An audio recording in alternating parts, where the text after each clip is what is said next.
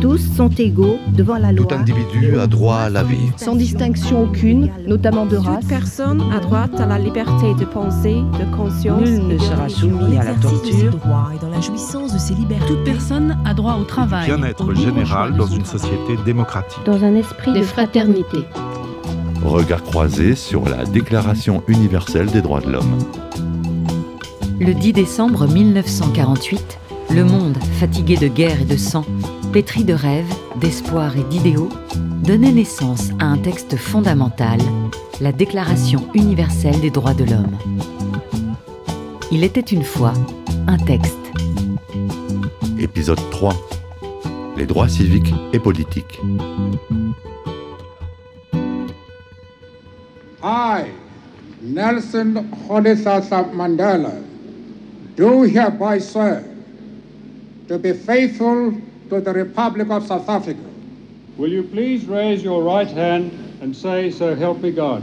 So help me God.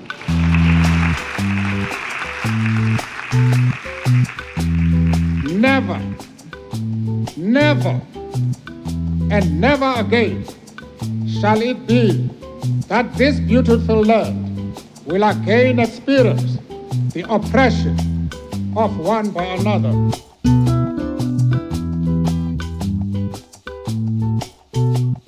Article 13.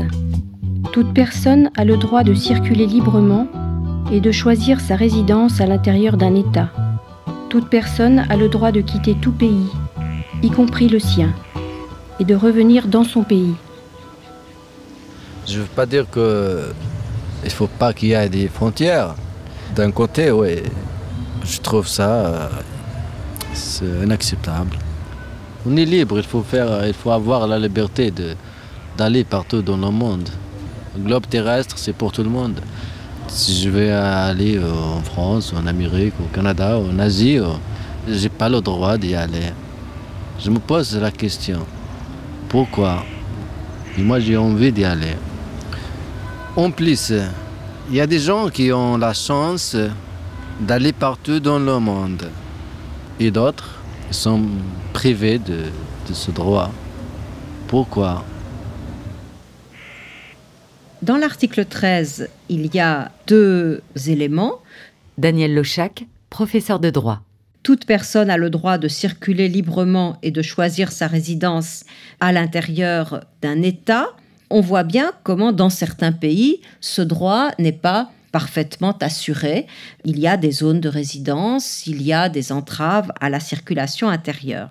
Mais c'est surtout le deuxièmement qui est intéressant. Toute personne a le droit de quitter tout pays, y compris le sien, et de revenir dans son pays. Pourquoi est-ce que cet article est intéressant?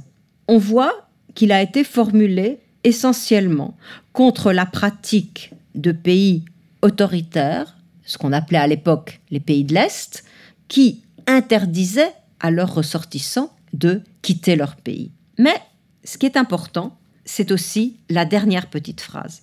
Toute personne a le droit de quitter tout pays, y compris le sien, et de revenir dans son pays.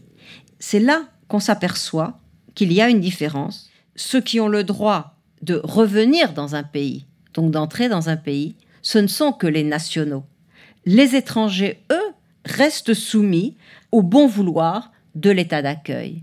Et ça, c'est un élément très important dont on ne voyait peut-être pas tellement l'importance en 1948, mais où aujourd'hui, où la tendance des pays riches, disons, est de fermer leurs frontières à toute immigration qu'ils n'auraient pas choisie, on voit comment les textes internationaux ne consacrent pas véritablement une liberté de circulation pleine et entière.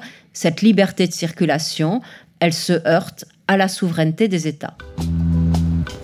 Bon, le titre des poèmes, c'est C'est mon rêve. Je rêve d'un monde sans frontières, d'un voyage au-delà de la mer, de Bagdad jusqu'à Rome, en bateau, en train ou en air. C'est mon rêve de voir un monde sans pauvreté, le pauvre et le riche toujours juste à côté. ni socialiste ni capitaliste. C'est ça l'égalité. Noir ou blanc, jaune ou rouge, n'est qu'un membre de l'humanité. Les uns souffrent de l'autre côté, les autres courent à la modernité. Serrez-vous les mains et allons chercher la vérité.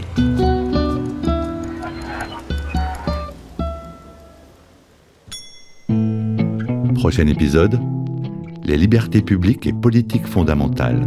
Dans ma vie professionnelle, euh, j'ai le sentiment de n'avoir pas toujours bénéficié de la liberté d'expression. Je suis journaliste et je me suis souvent entendu dire ce sont des sujets subversifs, ce sont des questions qui pourraient déranger. Et c'est déjà pour moi une atteinte à la liberté d'expression. Regard croisé sur la Déclaration universelle des droits de l'homme, c'est aussi un dispositif pédagogique réalisé en partenariat avec le CAVILAM, Alliance française de Vichy, TV5 Monde et RFI. À retrouver en ligne sur leplaisirdapprendre.com, enseigner.tv5monde.com, lefrançaisfacile.rfi.fr